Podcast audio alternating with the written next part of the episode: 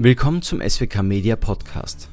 Hören Sie die Zusammenfassung von Doppelausgabe Nummer 23 und 24 vom August 2019. Tagesfrage.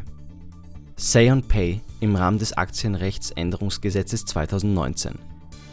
Mit der Verabschiedung des Aktienrechtsänderungsgesetzes 2019 wurde die zweite Aktionärsrechte-Richtlinie in Österreich umgesetzt. Dieses beinhaltet unter anderem eine Mitbestimmung der Hauptversammlung bei der Festlegung der Vergütungspolitik von Vorstands und Aufsichtsratsmitgliedern, das sogenannte Say on Pay, sowie die verpflichtende Veröffentlichung eines jährlichen Vergütungsberichts für börsennotierte Gesellschaften. Stefanie Mittelbach-Hörmannseder beleuchtet zunächst die bestehenden rechtlichen Rahmenbedingungen zur Vergütungspolitik sowohl nach UGB und Aktiengesetz als auch nach dem österreichischen Corporate Governance Codex nach Darstellung der Einführung von Say on Pay sowie dessen Herausforderung wird ein kurzer Ausblick auf die Auswirkung gegeben. Steuern Drastische Konsequenzen aufgrund der neuen Verpflichtung bei beschränkter Steuerpflicht. Im Rahmen des mittels Initiativantrags eingebrachten Steuerreformgesetzes 2020 werden für beschränkt steuerpflichtige Personen zwei neue Pflichtveranlagungstatbestände normiert das Ziel der geplanten Regelung ist es, eine Gleichstellung zwischen unbeschränkt und beschränkt lohnsteuerpflichtigen Personen bei der verpflichtenden Abgabe von Steuererklärungen herzustellen. Die neue Bestimmung kann für Steuerausländer zu drastischen steuerlichen Konsequenzen führen. Paul Hollaus zeigt die neue Rechtslage auf, beschäftigt sich mit den Konsequenzen und präsentiert mögliche Strategien für die weitere Vorgehensweise nach bisheriger Rechtsauffassung in Österreich schließt die Differenzbesteuerung die gleichzeitige Inanspruchnahme der Kleinunternehmerregelung aus.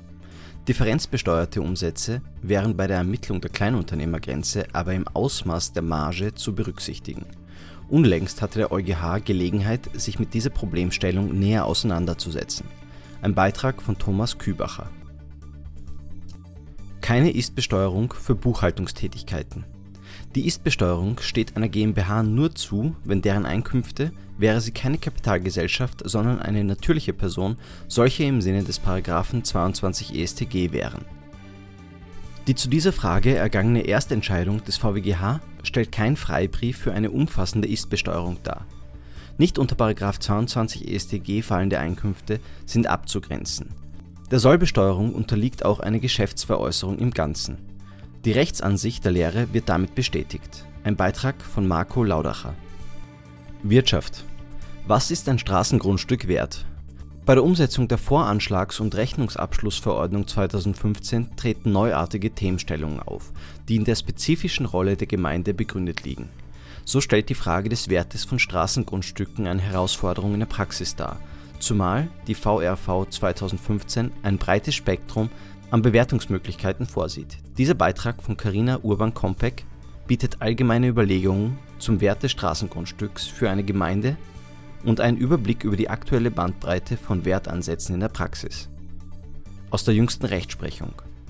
Markus Ahatz, Gerhard Getke, Dietmar Eigner, Gernot Eigner und Michael Tumpel bieten eine Übersicht über die steuerrechtliche Judikatur der Höchstgerichte, darunter VWGH-Entscheidungen zur Liebhaberei und zur Zuordnung von PKWs